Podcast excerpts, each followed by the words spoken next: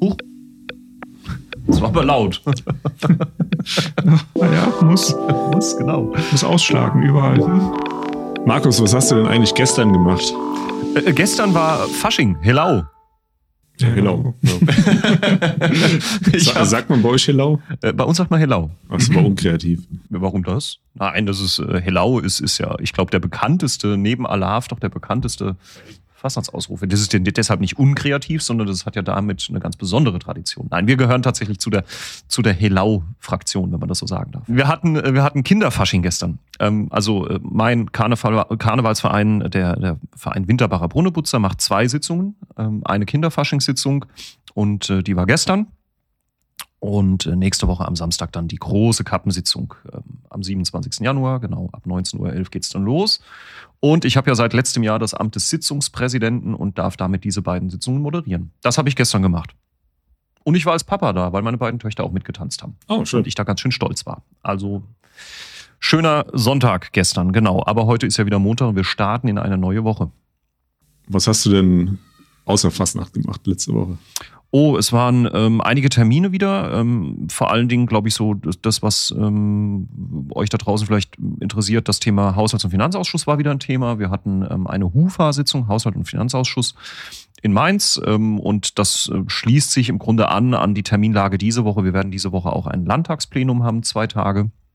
Und ein Thema, das im Hufer-Thema war, wird auch jetzt dann äh, am Donnerstag im Plenum Thema sein, zu dem ich dann auch sprechen werde.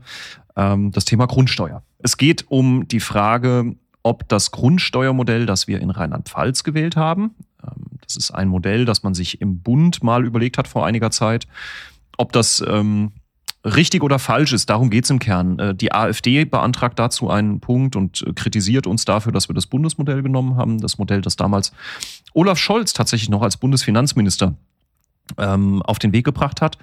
Ähm, wir haben das übernommen in Rheinland-Pfalz und CDU und auch AfD und, und äh, die Opposition, glaube ich, insgesamt kritisiert das, dass wir dieses Modell haben. Und die AfD hat jetzt einen Antrag gestellt im Plenum, ähm, darüber zu sprechen, weil das Finanzgericht in Rheinland-Pfalz sich dazu schon mal geäußert hat in einem Eilverfahren, also in einem, ähm, noch nicht in einem Hauptsacheverfahren, aber zumindest mal in einem Eilverfahren ging es um, um einstweiligen Rechtsschutz. Ähm, und da gab es seitens des Finanzgerichtes zumindest mal Bedenken an der Verfassungskonformität dieser Grundsteuer gibt auch schon Urteile anderer äh, Länder, in denen genau das Gegenteil der Fall ist. Es gibt auch äh, mittlerweile Einsprüche in anderen Bundesländern, die nicht das Bundesmodell genommen haben, sondern eine andere Variante. Also das ist der Versuch der AfD und der Opposition hier, ähm, den Menschen äh, zu erklären, die Regierung macht wieder nur Bockmist. Wobei wir als die Regierungstragenden uns sehr, sehr klar darüber sind, was wir da tun. Ich habe auch damals schon zu dem Thema Grundsteuer gesprochen. Und im Kern, vielleicht einfach, um, um das zusammenzufassen, geht es darum, dass das Bundesmodell, was wir übernehmen, also die. Vielleicht, um das klarzustellen, worum geht es? Es geht nicht um die Hebelsätze. Ja. Genau, sondern um die Bewertung der Grundstücke im Grunde. Also es geht, dass das Grundsteuer, die Grundsteuer wurde ja vor einiger Zeit vom Bundesverfassungsgericht, also in, auf Bundesebene von unserem höchsten äh, Gericht, dem Verfassungsgericht, ähm, verworfen. Das ist schon länger her. Ähm, und wir sind verpflichtet zum 1. Januar 2025, also wir, Deutschland, sind verpflichtet, die Bundesrepublik ist verpflichtet, zum 1. Januar 25 neue Grundsteuerregeln aufgestellt zu haben. Die müssen dann spätestens in Kraft getreten sein. Und ähm, jetzt gab dann Riesendiskussionen in Berlin darüber, ja, wie regelt man denn die Grundsteuer neu? Ähm, Im Kern war übrigens der, der Grund für die Verfassungswidrigkeit damals, dass das Gericht gesagt hatte, die Bewertung der Grundstücke, die der Grundsteuer zugrunde liegt, also die Frage, was ist ein Grundstück wert?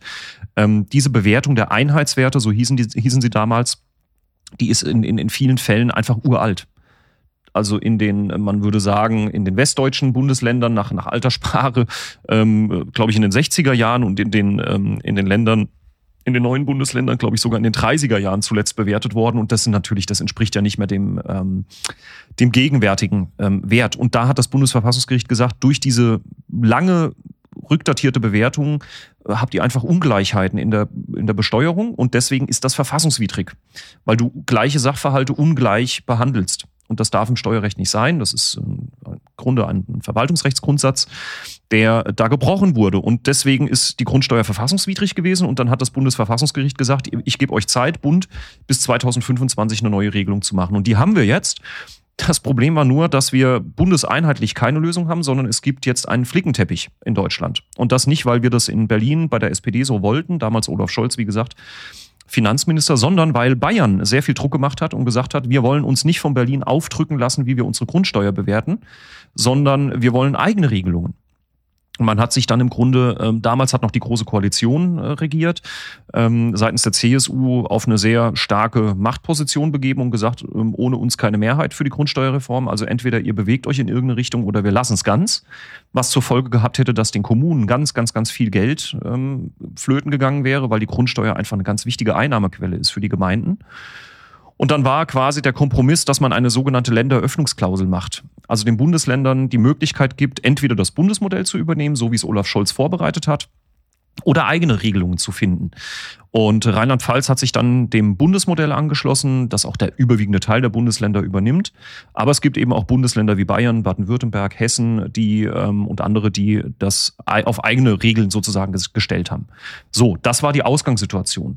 Und der Unterschied zwischen den Ländermodellen und dem Bundesmodell ist im Wesentlichen der, dass die Ländermodelle in aller Regel sogenannte Bodenwertsysteme haben. Das heißt, man guckt sich nicht an, was genau auf dem Grundstück steht. Also die, die Immobilie wird sozusagen nur als Grundstück betrachtet. Es kommt nicht, es ist völlig egal, ob da ein Hotel draufsteht äh, oder ein, ein, ein Wohncontainer ähm, oder ob es komplett brach liegt, sondern es wird im Grunde nur die Grundfläche genommen und der Bodenrichtwert, äh, der zur Berechnung der Grund, des Grundsteuerwertes ähm, herangezogen wird. Und in Rheinland-Pfalz haben wir uns für ein Modell entschieden und dafür habe ich mich damals auch ausgesprochen, auch als haushaltspolitischer und finanzpolitischer Sprecher, dass wir gesagt haben, wir wollen eigentlich ein Modell haben, bei der wir die, die Steuerbewertung auch festmachen an dem Wert des Grundstückes, nicht nur des Grundstückes, sondern auch der Immobilie, die draufsteht, also aufgrund des beispielsweise baulichen Zustands. Ähm, also wenn ein Hotel auf einem Grundstück gleicher Größe steht, in selber Lage, äh, hast du einen anderen Einheitswert oder Grundsteuerwert, so heißen sie künftig, ähm, als wenn du nur ein Einfamilienhäuschen beispielsweise draufstehen hast. Und die AfD kritisiert uns jetzt dafür, ähm, dass wir dieses, diese Bodenrichtwerte, die wir da ranziehen, für die Berechnung dieses Wertes, dass sie zu undifferenziert seien äh, und stützt sich dabei auf das Urteil des Finanzgerichtes in Rheinland-Pfalz. Ähm, und ähm, wir sind aber der Meinung, dass wenn das Bundesmodell wegen undifferenzierter Bodenrichtwerte schon verfassungswidrig wäre, dann wäre es das Bodenwertmodell, was wir in anderen Bundesländern haben, erst recht, weil die gucken nur auf den Bodenrichtwert und die Grundstücksgröße. Die beachten gar nicht, was auf dem Grundstück bebaut ist. Also wenn man zum Ergebnis kommt, ist es zu undifferenziert, das Scholz-Modell und wenn das schon so wäre, was, wovon ich wirklich nicht ausgehe, dann wäre es auf jeden Fall natürlich auch das Bodenwertsystem anderer Bundesländer, weil die noch undifferenzierter sind. Also es ist so ein bisschen eine merkwürdige Debatte, die wir gerade führen. Das zeigt aber auch, die AfD versucht natürlich jetzt damit äh, wieder die Handlungsunfähigkeit der Regierungen an den Tag zu legen. Das ist genau dieses Narrativ, das ständig gestreut wird. Aber wir stehen da gerade und äh, sind da sehr überzeugt von, dass wir das Richtige tun. Und glauben auch, dass es richtig war, der Bevölkerung sehr viel zuzumuten an der Stelle. Das war für viele nicht einfach. Ihr habt das vielleicht auch mitbekommen. Es mussten Grundsteuererklärungen abgegeben werden. Da gab es nochmal eine Fristverschiebung. Ähm, da musste man sowas angeben wie eine Wohnfläche. Das sind im Grunde die die, ähm, die Gründe dafür, warum das so differenziert ist bei uns, warum wir so genau auf die Grundstücke gucken damals das Argument, in Baden-Württemberg ist das viel einfacher. Ja, natürlich, weil es halt eben völlig egal ist, was auf dem Grundstück steht, ob ich ein Hotel draufstehen habe oder ein Familienhaus. Das mag einfacher sein, aber eben nicht gerechter. Wir sind ja in Rheinland-Pfalz der Ägide gefolgt, dass wir gesagt haben, Besteuerung muss auch immer gerecht erfolgen. Es ist eben nicht okay, wenn wir zwei Grundstücke in selber Lage haben und ähm, die eine selbe Größe haben, beide dieselbe Steuer zahlen, obwohl der eine Millionen auf seinem Grundstück verdient und der andere vielleicht nur dort wohnt. Ähm, und das haben wir damit im Grunde zum, damals zum Ausdruck gebracht und daran halten wir auch fest und sind sehr überzeugt, dass das Bundesmodell richtig ist. So. Wir haben in, in dem Bereich einige Themen, die in den letzten Jahren auf den Tisch gekommen sind, die so ein bisschen durcheinander fliegen. Also wir haben die be beiden Grundsteuerthemen, wir haben den KFA, wir haben die Entschuldung, wir haben die wiederkehrenden Beiträge. Ähm, da ist es schwierig, den Überblick zu behalten. Ich glaube, das ist für eine populistische Partei ganz einfach, da rein, rein zu grätschen und zu sagen, äh, ihr, ihr nehmt die Leute aus. Oh, ganz platt. Klar, weil es am Ende auch um Abgaben geht und immer um auch einen, einen, Grundrechtseingriff in die Bevölkerung. Jede Steuer, über die wir reden, jede Abgabe, über die wir reden, ob das wiederkehrende Beiträge sind, ob das Gebühren sind, die wir zahlen in irgendwelchen Kommunen für, für Schwimmbäder oder ähnliches, Abfallgebühren und solche, solche Geschichten oder eben auch Steuern. Egal, was du da ansprichst, es sind immer Themen, über die man ungern spricht seitens der Bevölkerung, weil sie alle belasten. Äh, du wirst eine Steuerdebatte nie führen können, ohne den Menschen erklären zu müssen, dass es auch Belastungen gibt. Das ist ja das ist ja die, die, der Zeitgeist derzeit leider, muss man ja sagen. Ähm, und das ist für eine Opposition und vor allen Dingen eine populistische Opposition wie die AfD unglaublich einfach, da Stimmung zu produzieren. Ähm, und den Eindruck zu erwecken, Politik würde das undifferenziert einfach über die Köpfe hinweg entscheiden und einfach nur irgendwas da durchwinken ich kann wirklich bestätigen, da gibt es eine Menge, Menge Menschen, die sich sehr intensiv mit der Frage beschäftigen, was ist da gerecht? Wie verteilen wir das gerecht, auch die Steuerlast? Äh, worauf müssen wir achten? Und das haben wir in Rheinland-Pfalz beispielsweise mit der Grundsteuer sehr deutlich zum Ausdruck gebracht. Und äh, wer sich damit beschäftigt, und das ist eben der Punkt, wer sich damit beschäftigt, kann das, glaube ich, auch relativ gut nachvollziehen. Ich erkläre das auch jedem, der mich da fragt, der also Hintergründe wissen möchte. Wir haben auch schon mal Bürgeranfragen hier im, ähm, im Büro, auch aus, aus aller, äh, aus, aus ganz verschiedenen Regionen im Land Rheinland-Pfalz, von Leuten, die mich fragen, wie kam es denn zu dieser Grundsteuerreform und was war der Hintergrund? Ich habe Vorträge gehalten hier im Wahlkreis, äh, gemeinsam auch mit einem Steuerberater, der, ähm, der sozusagen sich privat äh, bereit erklärt hat, da auch nochmal für Fragen zur Verfügung zu stehen. Das sind schon Dinge, ähm, da ist es wichtig, mal hinten dran zu gucken, sich zu informieren und mal die Gründe zu verstehen. Es ist viel einfacher äh, als AfD und als populistische Partei draußen zu sagen, alles Quatsch, äh, ihr müsst mehr zahlen und die da oben, äh, die sind irgendwie, die meinen es nicht gut mit euch. Klar, das ist das Problem, vor dem wir aber stehen generell. Wir haben schon so oft, so oft drüber gesprochen, ja. Wo wir beim Thema sind, jetzt äh, nach den äh, Korrektivrecherchen, die ja, wenn man Menschen hört, die sich mit der AfD schon länger beschäftigen, gar nichts Neues sind, mhm. ähm, kommt es jetzt zu den Protesten überall, auch bei uns in Rheinland-Pfalz. Ähm, wir haben öfter darüber gesprochen schon oder äh, sprechen auch seit Jahren darüber, ähm, wie zynisch viele Leute der Politik gegenüber geworden sind. Dieses äh, endet sich eh nichts, ist sowieso alles schlecht, ich will mit Politik nichts zu tun haben, lass mir die Ruhe. Und jetzt gehen plötzlich fünf, sechsstellig Menschen in Deutschland auf die Straße, um gegen diesen blöden Populismus, diese Vereinfachung ähm, zu protestieren und äh, gegen, gegen das Bösartige, was dahinter steckt. Also ist jetzt irgendwie was aufgebrochen, seltsamerweise, oder? Also ich, ich habe das ja in der letzten Episode auch sehr deutlich gesagt. Übrigens, das war äh, auch eine sehr erfolgreiche Äußerung in die Öffentlichkeit. Wir haben da unglaublich viel Feedback auch bekommen bei Social Media. Nicht nur Positives, auch Negatives. Gab es auch ein paar Stänkere. Ich habe mich ja äh, nochmal bedankt dafür, was Korrektiv da gerade getan hat ähm, weil es schon zeigt, wer sich da intensiv mal beschäftigt und recherchiert und investigativ mal schaut, was da los ist bei diesen Leuten der AfD und diesem, diesem ganzen Umfeld und diesem ganzen Dunstkreis, der merkt spätestens jetzt, was da passiert. Ja, wie du sagst, Thomas, wer sich früh schon beschäftigt hat mit, mit Äußerungen der AfD und mit dem Gedankengut der AfD, auch einzelnen Protagonisten, der weiß ja schon sehr genau, was, was da los ist. Korrektiv hat das jetzt nochmal sehr prominent aufgedeckt. Und das, was jetzt passiert gerade in der Bevölkerung, ähm, ich habe das gestern auch bei Social Media geäußert. Das erfüllt mich auch ein Stück weit mit Stolz, weil es auch die Antwort ist auf ein Problem, das schon länger mit mir abends ins Bett geht und das mir auch schlaflose Nächte bereitet. Das Gefühl, dass Wut, Hass und Hetze die Überhand haben in der öffentlichen Debatte und in der Öffentlichkeit.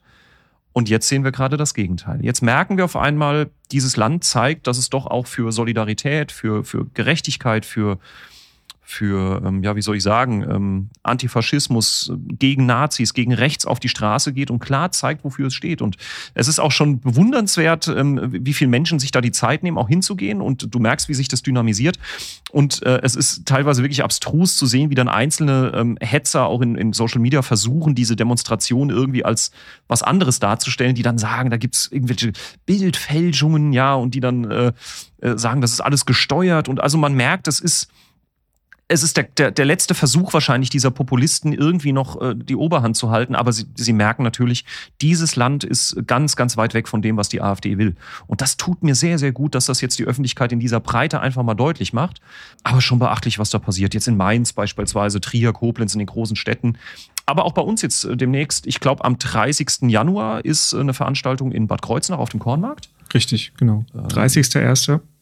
Ähm, 17 Uhr am Kornmarkt. Am Kornmarkt Kreuznach. Kreuznach. Sehr gut, genau. Jo, also das, das ist richtig gut, was da im Moment passiert, wenngleich der Anlass dafür oder die Ursache dafür umso erschreckender ist. Ähm, das darf man ja nicht wegdiskutieren. Die Menschen gehen jetzt auf die Straße, weil wir es mit einer Partei zu tun haben, die offenkundig äh, ja, äh, Beschlüsse und, und Dinge regelt im Hintergrund äh, abstimmt, die ganz düstere Zeiten eigentlich äh, wieder offenbaren. Ja, ja man, man sieht jetzt dass die AfD bei allen Umfragehochs schwierig haben dürfte, eine Mehrheit zu finden. Also sind sie dann doch nicht das Volk, wie sie immer glauben. Wenn alle, die, die jetzt demonstrieren, auch so konsequent sind und diese, diese Positionierung jetzt nicht nur auf der Straße deutlich machen, was, was sehr, sehr wichtig ist, aber auch vor allen Dingen an der Wahlurne. Also das ist, glaube ich, noch ein wichtiger Punkt, über den wir reden müssen. Ähm, es ist wichtig zu demonstrieren, es ist wichtig, auf die Straße zu gehen und auch zu zeigen, die AfD ist und, und die, die Rechten sind nicht die Mehrheit, die sind nicht das Volk, was sie gerne für sich proklamieren. Das ist einfach faktisch nicht der Fall. Das sieht man jetzt auf den Straßen. Aber das reicht halt nicht. Wir müssen am Ende bei Wahlen auch Ergebnisse produzieren, die die Populisten und Parteien wie die AfD klein halten. Und da reicht es nicht nur zu demonstrieren, sondern im Wege der Briefwahl bei einer Kommunalwahl oder im Wege der Urnenwahl bei einer Kommunalwahl sich dann äh, hinzustellen und auch wählen zu gehen, auch mit Blick auf die Europawahl, die ganz, ganz maßgeblich sein wird. Also das, was in Deutschland passiert, würde ich mir sogar europäisch wünschen, äh, auch in anderen Ländern dieser, dieses europäischen Kontinents und, und dieser Europäischen Union weil wir äh, nach der Europawahl am 9.6. Äh, hoffentlich auch weiterhin keine Populisten in irgendwelchen führenden, ähm, ja, wie soll ich sagen, Mehrheiten sehen wollen. Das, das will ja keiner ernsthaft. Man kann nur empfehlen, den Spitzenkandidaten äh, der AfD für die Europawahl mal zu googeln. Wenn man dann immer noch äh, es für eine gute Idee hält, den zu wählen, dann ja. ja. Wir können, das ja mal, wir können ja mal ein paar Artikel dazu verlinken, was das für ein Mensch ist und, und mhm. wofür er steht, äh, ohne aber auch Werbung zu machen für die AfD, das ist auch klar. Nur was ich sagen will, ist, es braucht nicht nur Demonstration, sondern es braucht vor allen Dingen auch eine entsprechende, ein entsprechendes Wählerverhalten dann an der Urne, das ist ganz klar. Das heißt, wir müssen auch versuchen, dann ähm, demokratische Parteien in, in gute Mehrheiten zu kriegen ähm, das sage ich jetzt als Demokrat auch aus tiefer Überzeugung, da ist es mir sogar im Sinne der Demokratie nachher gar nicht so wichtig, ob, ob wir dann eine, eine, eine sozial-ökologische ähm, Regierung oder, oder sozial-ökologische Erfolge haben in, in Deutschland im Rahmen einer Kommunalwahl oder in Europa oder ob es dann eher eine, eine konservativ-liberale Ecke ist alles ist mir lieber, als dass Populisten und Hetzer und, äh, und, und, und Rechtsnationalisten an irgendeiner Stelle ähm, regieren. Und das gilt es zu vermeiden. Und deswegen äh, ganz wichtiger Aufruf an die Bevölkerung. Ja, demonstrieren, aber bitte auch wählen gehen. Ja. Und im Idealfall noch äh, sich engagieren in, in Parteien. Das muss, muss, nicht die SPD sein, genau. gibt genügend Alternativen, aber ja, ja. Äh, weil auch das ist was, was die AfD seit Jahren gut hinkriegt. Ähm, die Leute nicht nur auf der Straße zu mobilisieren, sondern auch als Kandidaten. Mhm. Ähm, Kommunalwahlen auf allen Ebenen, ähm, was uns zunehmend schwerfällt. Absolut. Also ähm, tatsächlich geht es auch darum, dass ähm, wir auch parteipolitisches Engagement brauchen. Ähm, wir können nur eine Parteiendemokratie haben, wenn es auch künftig noch Parteien gibt. Und da spreche ich jetzt nicht nur für die SPD, sondern ich glaube für andere Parteien auch, die natürlich auch wissen, das Engagement in Parteien lässt immer mehr nach. Ähm, es ist also, man kann das wirklich ergänzen, nicht nur wichtig zu demonstrieren gegen rechts und entsprechend zu wählen, sondern im besten Falle sich politisch zu engagieren, Mitglied zu werden einer Partei, sie wenigstens auch äh, durch Mitgliedsbeiträge vielleicht zu unterstützen. Da geht es auch immer viel um Finanzen, aber vor allen Dingen halt auch um das Engagement innerhalb der Partei. Selbst wenn man nur passives Mitglied ist, selbst, selbst wenn man nur Mitglied wäre und, und äh, zahlt den, den Mindestbeitrag, ähm, das macht, das macht in der Öffentlichkeit schon einiges aus, wenn man äh, mit Zahlen aufwarten kann. Weil wir hören immer bei allen demokratischen Partnern oder zumindest bei uns und bei der CDU, bei den beiden Großen, ähm, dass die Mitgliederzahlen zurückgehen, mhm. während bei der AfD immer heißt Mitgliederrekord, Mitgliederrekord, Mitgliederrekord. Mhm. Das ist auch PR-Arbeit für die AfD. Mhm. Das müssen wir auch irgendwann mal umdrehen können. Ja, und ein Riesenvorteil auch als passives Mitglied, auch das ist nicht zu unterschätzen, ist, du bist ja in den Kommunikationssträngen der Partei eingebunden. Also selbst wenn du nicht vorhast, dich aktiv ins Parteileben einzubringen und jetzt aktiv Anträge zu schreiben und bei Abstimmungen an Parteitagen teilzunehmen, es könnte ja irgendwann mal sein, dass ein Thema äh, durch deine Partei geht, das äh, dich interessiert, das dich vielleicht auch ganz persönlich betrifft. Und dann hast du nicht nur die Info, dass das Thema gerade ein Thema ist, weil du in diesen Kommunikationssträngen einfach drin bist, sondern du hast dann jederzeit natürlich auch die Möglichkeit, aus dem Status eines passiven Mitgliedes heraus äh, in ein aktives Mitglied zu, zu gehen äh, oder sich zu verändern und zu sagen, oh, das ist ein Thema, da, da liegt mir sehr viel dran, da habe ich vielleicht auch Fachexpertise, da gibt es Dinge, die müssen die wissen.